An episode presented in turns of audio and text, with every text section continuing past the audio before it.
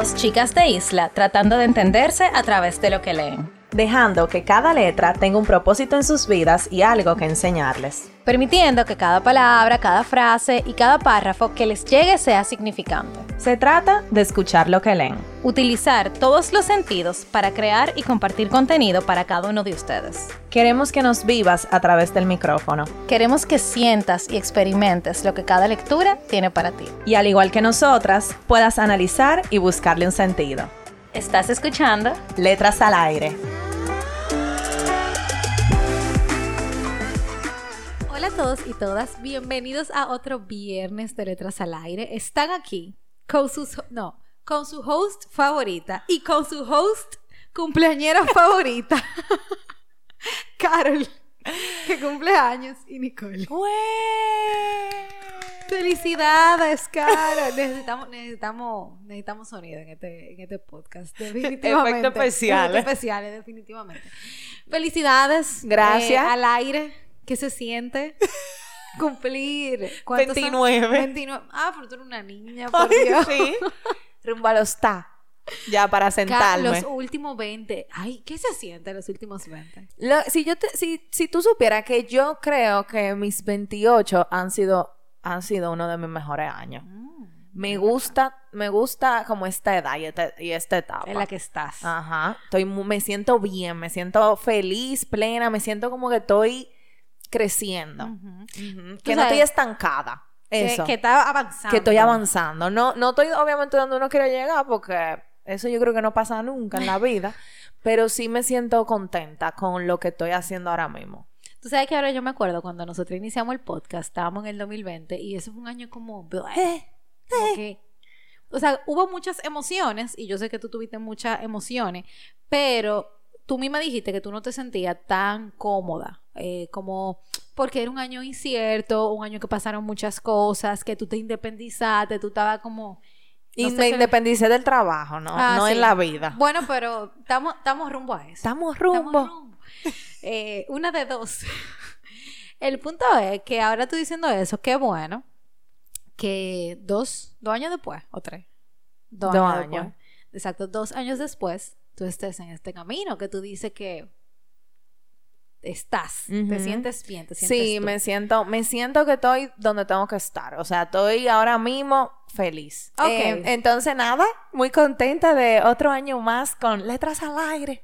¿Y cómo mejor que pasar su viernes que grabando aquí con todos ustedes, todos nuestros oyentes, que yo sé que ustedes le van a decir a Carol por las redes que muchas felicidades, así que ya saben, tienen una tarea. Eh. Y eh, hablando sobre un tema sin libro. Ese fue mi tan, regalo tan, para ti. no leer. Ay, no, no. La gente va a creer. Qué obligada. No, pero es un, es un buen tema, yo creo, para empezar No. este mes. Sí, ah, señores, estamos en diciembre también, espérense, o sea, cumple- es verdad, o sea, empezamos no- tú no- diciembre. todo fue yo no planeado. estaba, yo no estaba cayendo. pero fuiste tú, Nicole, que lo dijiste. Fue, Nicole fue que se inventó este tema. Bueno, no me lo inventé. O sea, dijo como que tuvo la idea. No me lo inventé porque aquí tenemos un, un super equipo, o sea, y la creativa del equipo fue que lo dijo y yo dije que sí. O sea, fue así.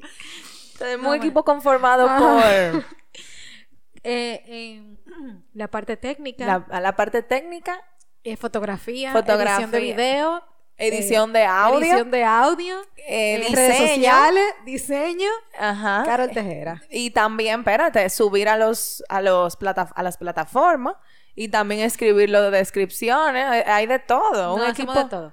un equipo amplio, Sí, conformado por mí y por Nicole. Pero seguimos, seguimos. Bueno, entonces yo le voy a dar los honores a Carol de que ella introduzca el tema. ah, que lo introduzca porque bueno, No, no hay libro ni autor. Exacto. Señores, eh, vamos a hablar sobre un tema que nos han preguntado, en verdad. No que no han preguntado, sino que en, en ocasiones ha surgido el tema de cómo ahorrar cuando uno está leyendo constantemente. Y yo creo que Nicole y yo hemos eh, tenido, o no hemos visto la necesidad de hacerlo, porque si uno se lleva de esto, uno se debanca. Porque hay libros que son muy económicos, pero hay libros que son bien caros. Entonces, nada, yo creo que es un buen tema para una persona lectora que lee mucho de cómo puede ahorrarse unos chelitos y no sacrificar su lectura, seguir leyendo.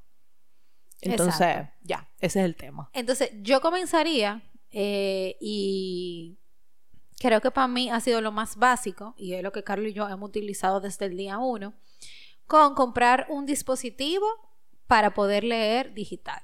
Señores, lo que ustedes se van a ahorrar en libros es mucho. Y quizás esto no es para todo el mundo, porque no todo el mundo le gusta leer digital, pero va a llegar un punto que va a ser necesario. Sí, por pero muchas razones. Yo creo que también uno tiene que dejarse de ñoñería. Porque está bien, es verdad. A mí me gusta leer físico. Pero cuando, o sea, ¿qué tú prefieres? ¿Dejar de leer o leer digital? Entonces, Tú vas a elegir leer digital. tú vas a elegir, Claro. exactamente. Entonces, al final, si la opción que tú tienes y tú no quieres sacrificar tu lectura, es leer digital, ¿cuál es el problema? O sea, tampoco es que te tan, ay Dios mío, que te duelen los ojos, o sea, ni cortando los brazos, es simplemente otra, otra manera de... No, y, o sea, es verdad que son más caros, pero hay dispositivos justamente para eso, para leer. Para leer, entonces, por ejemplo, para mí, el que dice, ah, no, yo no leo, fi- yo no leo digital porque me gusta físico, pero entonces no leo, es una excusa para no leer. Entonces tú no quieres leer. Ay, pero no, no le da mucha embocha a la gente, al paso. Bueno, pero, eh, Pero, eh, eh, pero tú me entiendes. Yo te entendí. te Entonces, la gente que, que le gusta leer físico, a mí me, a mí me encanta leer físico, a Nicole también, dense el chance de leer digital y se ahorran uno- unos chelitos, porque de verdad es muy, es muy heavy leer digital. Sí, y es súper práctico. Yo soy fan de leer digital. Yo también, o sea, yo estaba hablando Fan. con mi abuelo el otro día. Él estaba, él también, él le gusta la lectura mucho. Y yo saqué mi, mi, mi tablet y empezó a hojear. Y él como que de una vez se asombra. Señores, mi abuelo tiene 89 años. Entonces él se asombra y no sé qué. Y yo le empiezo a decir todas las cosas que me permite el hacer la tabla. O sea, yo puedo buscar en el diccionario, si mencionan un he- hecho histórico, lo busco ahí mismo. Puedo subrayar, puedo buscar lo que otra gente ha subrayado, puedo buscar todas mis notas. O sea, como que es muy práctico también leer digital. Yo creo que tiene mu- mucho más beneficio que contra. Es, pequeño, tú, tú tienes 500 libros ahí, o sea, no tienes que andar con 5 libros si quieres cambiar. Es muy práctico, o sea, yo no le veo de que, ah, no, nada más que no es físico, pero ajá, eso se lo dejamos para ocasiones especiales también. Si usted está buscando ahorrar, leer, leer digital es su, es su opción. ¿Qué otro, ¿Qué otro consejo, tip o recomendación? Aparte de Otro consejo o, o otro tip es buscar libros usados. Sí. Yo creo que tú ir a sitios donde intercambian libros o donde te venden libros usados que te lo venden más barato. Sí, Si es físico. Sí, si es físico, no, incluso Amazon tiene una opción de que venden libros usados y te lo venden un- a un precio más económico. Obviamente en Amazon el tema del peso, eh, si tú lo pides y tú no vives en los Estados Unidos, es, muy ca- es más caro, pero quizá te compensa un poco lo que tú vas a pagar de peso con lo que tú ibas a pagar por el libro físico eh, nuevo. También nosotras, Carol y yo tuvimos la maravillosa, yo diría que el privilegio de ir a una librería de libros usados Ay, en Nueva York, que quedamos encantadas. Fue nuestra favorita, yo De- diría. No, no, de verdad. O sea, eh, era como si yo tuviera, yo, yo sentía que yo, yo estaba en mi casa. Y ellos se encargan, solamente reciben libros usados que hayan pasado por otras manos eh, y lo venden a un precio sumamente económico. Y de verdad, nosotros compramos libros que costaban eh, 10, 14 dólares, pero eran libros físicos y tuvimos la oportunidad también de comprarlo. Entonces, otra buena opción, si ya tú vas de viaje y tienes la oportunidad de viajar, es también buscar librerías, porque aquí en el país no hay muchas, o sea, bueno, no hay, no conozco ninguna, por lo menos que se dedique a vender libros Libro usados usado, como ajá. tal. Aprovecha y llévate tu libro desde allá. Eh, también aprovechar las ofertas. Ah, eh, por ejemplo, nosotros tenemos librerías aquí que ponen siempre 20% de descuento. O y- dos por no sé Ajá, cuánto. exacto. Entonces, está pendiente a eso en las redes. Eso también es otra buena opción. ¿Qué más? Un presupuesto. Ah, Tener un presupuesto para libros. O sea, yo literalmente tengo en mi presupuesto libro y tanto, porque ya yo sé mensualmente más o menos cuánto nosotras gastamos, Gastamos en libros. en libros. Entonces, tengan un presupuesto, porque así tú ese dinero siempre lo vas a tener. Y tú sabes que hay veces que, por ejemplo, yo no lo gasto entero. Porque no- nos ha pasado que leemos libros súper cortos, digitales, y lo que cuestan son dos dólares. Y después leemos otro que cuesta 5 y así, y yo no, yo no llego al presupuesto que yo tengo designado. Entonces, también tener un presupuesto para libros te va a ayudar no solo a ahorrar dinero, pero también a tú tenerlo eh, en tus gastos. O sea, eso, para, eso tiene que ser como parte de tus gastos. ¿Qué más? Em, ¿qué era lo que yo... Ah, bueno, algo que hicimos Nicole fue que nos intercambiamos las tablets. Entonces, lo deberíamos de hacer más a menudo eso. Deberíamos hacerlo más a menudo. Sí, eh, por ejemplo, libros que, que tal vez son un poquito más caros, entonces para no tener a las dos, el mismo libro, bueno, pues nos intercambiamos la tabla y bueno, ya es, decisión de cada quien el libro que quiere físico luego de leído. Porque también eso es otro, o sea, hay gente, ah, todavía yo no lo he hecho, pero lo pudiera hacer, del libro tan bueno y me encantó tanto que lo quiero físico después que me lo leí. Pero en este caso, Nicole y yo nos intercambiamos por una semana y tú te leíste el que yo tenía y no pasó nothing. Sí, claro, y o sea, nosotros nosotras lo que hicimos fue que me acuerdo que fue para dos, dos, episodios específicos y Carol compró ese libro que nos leímos, yo me lo leí y después yo compré el otro. Entonces ella se lo leyó y así, en vez de gastar en cuatro libros, gastamos en dos. En dos, exacto. Eh, y es una muy buena opción. Tú sabes que también algo que funciona mucho, eh, quizá no tanto aquí por el acceso, pero ir a bibliotecas públicas. O sea, el tú leer en una mm. biblioteca pública. Hay bibliotecas que te lo prestan el libro. Eh, por ejemplo, si tú eres un estudiante de una universidad, de un colegio. las bibliotecas suelen tener libros, quizá no los más actualizados, pero tienen, y tú te puedes nutrir de eso, o sea, de ese beneficio. Eh, otra cosa también que me he dado cuenta, yo diría que con el tiempo que tengo o que con el tiempo que tenemos comprando libros, es no comprar las últimas versiones. Señores, la última versión de los libros siempre son más caras. y, la versión con tapadura también, ese tipo de cosas. Eh, exacto, esos libros son más caros, y, pero siempre, por ejemplo, la versión, la última versión siempre va a ser más cara que las tres anteriores. Y no es que el libro cambie en su totalidad, sino que quizá le quitaron dos páginas, le cambiaron la letra, lo pusieron más bonito. Por ejemplo, hay una versión del libro de 100 años de soledad que está en una librería de aquí, que el libro cuesta como dos mil y pico de pesos, pero es la última versión. Y el libro antiguo, o sea, que tú lo encuentras, y señores, yo no uso PDF. Pero eso también es otra forma de ahorrar, aunque nosotros, no, lo hacemos. No lo hacemos, pero... Pero hay gente que sigue busca en PDF.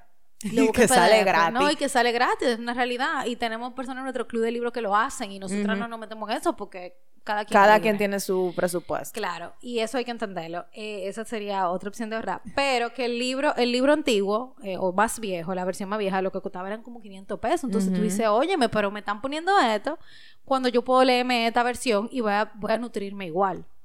Esa era otra que yo iba a decir. Y yo tenía otra eh, que era balancear. O sea, por ejemplo, hay veces que nosotras queremos leer, no, o sea, nosotros tenemos nuestra lista de libros y hay veces que, por ejemplo, dos libros, para, para Kindle 10 dólares es caro. O sea, para lo que nosotros hemos pagado para Kindle. La media son entre 8 por ahí. Y hay libros que nos han costado hasta 15 dólares. Entonces, si uno en un mes compra un libro caro, bueno, el siguiente que te va a leer, que sea más barato y así.